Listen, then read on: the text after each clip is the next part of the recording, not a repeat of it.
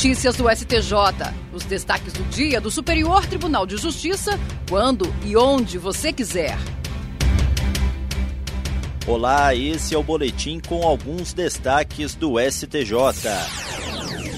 A ministra do Superior Tribunal de Justiça, Nancy Andrighi, negou o pedido de liminar para que fossem sustados imediatamente todos os atos de administração e disposição de bens da massa falida da empresa Gás Consultoria e Tecnologia Limitada, apreendidos pelo Juízo Federal Criminal, e para que tais bens fossem remetidos ao juízo falimentar. Em processo de falência, a Gás Consultoria pertence ao garçom e ex-pastor Glidson Acácio dos Santos, o faraó dos bitcoins. Preso em 2021 em decorrência da Operação Criptos da Polícia Federal, Glidson é acusado de liderar organização criminosa responsável por um milionário esquema de pirâmide financeira iniciado em Cabo Frio, no Rio de Janeiro.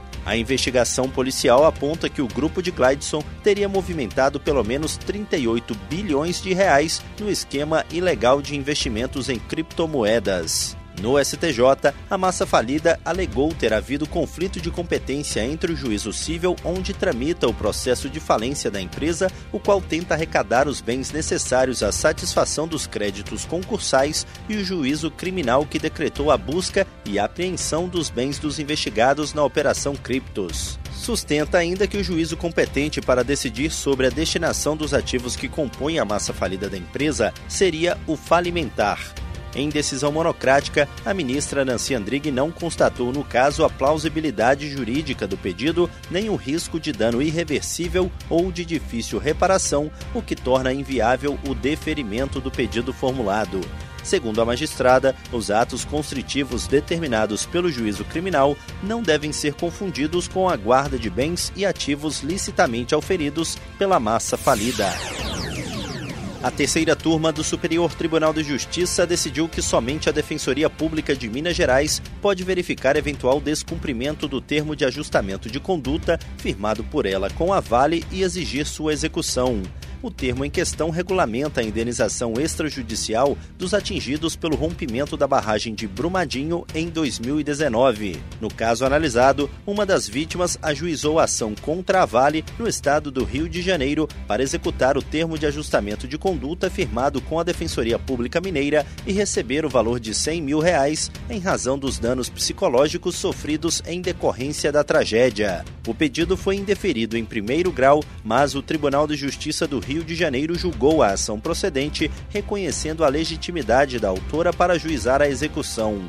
Para o tribunal, a defensoria funcionou como mera substituta processual das vítimas, que seriam as verdadeiras legitimadas. No STJ, a mineradora sustentou que a autora da ação não teria legitimidade, já que não fez parte da relação jurídica. O colegiado da terceira turma deu parcial provimento ao recurso e aplicou a jurisprudência da Corte, segundo a qual, em regra, apenas os órgãos públicos legitimados para firmar o termo de ajustamento de conduta e fiscalizar seu cumprimento podem executá-lo. O relator, ministro Ricardo Vilas Boas Cueva, ponderou que no caso analisado, como não está previsto no TAC um direito de titularidade da autora da ação que teria sido descumprido, não há como reconhecer sua legitimidade para propor a execução. Na próxima quarta-feira, dia 22 de novembro, o Superior Tribunal de Justiça vai dar posse a três novos ministros: os desembargadores Teodoro Silva Santos e Afrânio Vilela e a advogada Daniela Teixeira. A cerimônia de posse será transmitida ao vivo pelo canal do STJ no YouTube. Os três novos membros do STJ foram aprovados no Senado no dia 25 de outubro, após sabatina na Comissão de Constituição e Justiça e nomeados pelo presidente Luiz Inácio Lula da Silva no dia 10 de novembro. Os desembargadores Teodoro Silva Santos, do Tribunal de Justiça do Ceará, e José Afrânio Vilela, do Tribunal de Justiça de Minas Gerais, foram escolhidos em uma lista de quatro nomes formada pelo Pleno do STJ em 23 de agosto Vilela entrará na vaga aberta com a aposentadoria do ministro Jorge Mussi em janeiro último. Já Santos vai ocupar a vaga decorrente do falecimento do ministro Paulo de Tarso Sanseverino em abril. Daniela Teixeira integrou a lista tríplice formada pelo Pleno do STJ também no dia 23 de agosto, a partir de uma lista com seis nomes apresentada pela Ordem dos Advogados do Brasil. A vaga decorre da aposentadoria do ministro Félix Fischer, que ocorreu em 2022.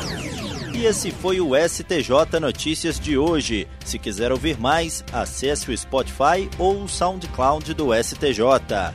Tchau, tchau. Notícias do STJ, uma produção da Secretaria de Comunicação Social do Superior Tribunal de Justiça.